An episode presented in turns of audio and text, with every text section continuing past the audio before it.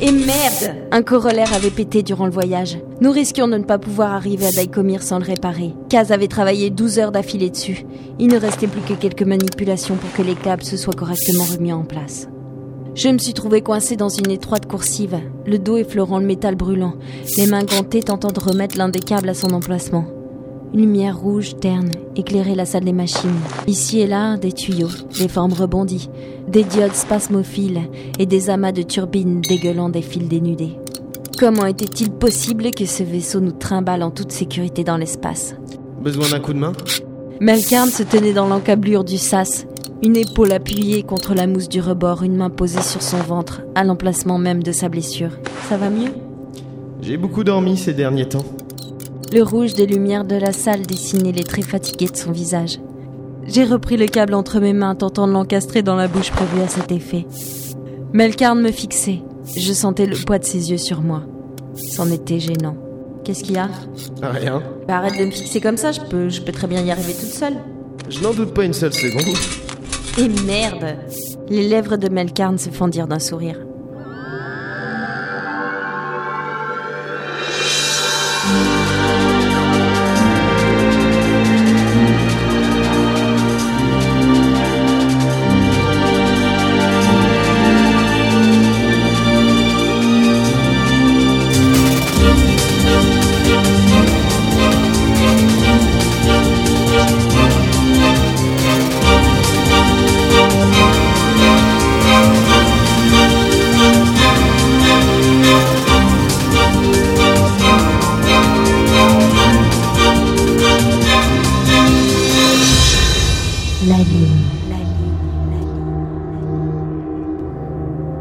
J'ai essuyé mes gants sur mes cuisses. Je me suis arrêtée, le regard vague.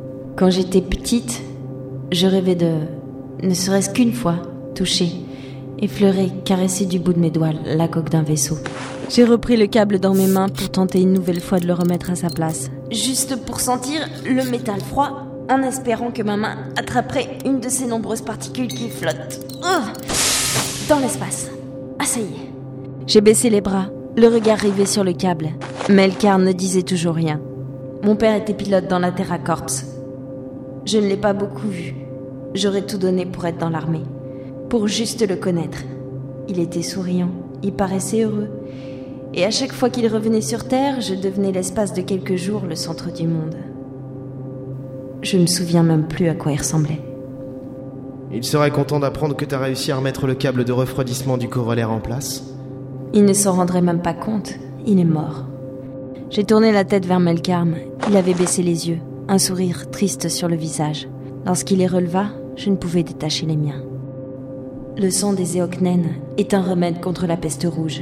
Thalys et une partie du gouvernement ont débloqué des crédits importants pour la mise en place d'une armée parallèle et l'achat de matériel médical spécialisé dans la conservation du sang. Le tout est entreposé à Daikomir. Melkarn paraissait absent. Le sang des Eoknen. Tu.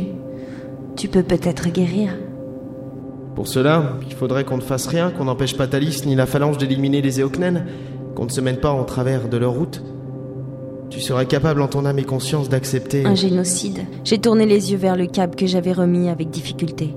Il pendait, long et tortueux, ses deux extrémités reliant deux corollaires rouillés. Mon père n'était pas un héros. Je crois qu'il était juste un homme comme les autres. Mais le fait de peu le connaître me permet de rêver, de, de l'idéaliser. Je sais pas ce qu'il aurait fait à ma place.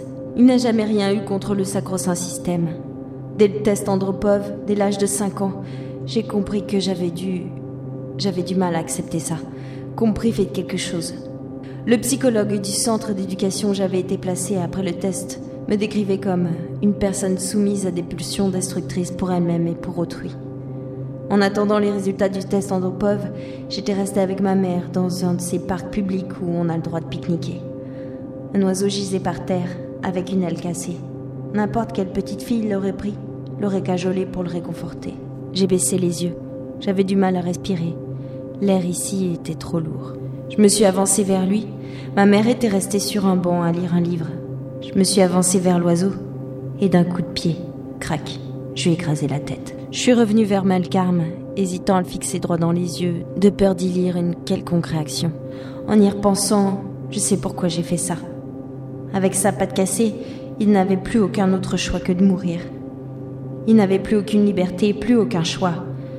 Comme tous les enfants après avoir passé le test d'Andropov, comme nous tous, prédestinés socialement. Sans aucune liberté, sans aucun moyen de combattre pour la retrouver. Il valait mieux qu'il meure. Tu. Tu penses que je suis folle, hein? La tête écrasée par le système dans lequel on vit. Melkarn détourna les yeux. Je sais plus trop bien ce que je pense. Je me contente de te regarder.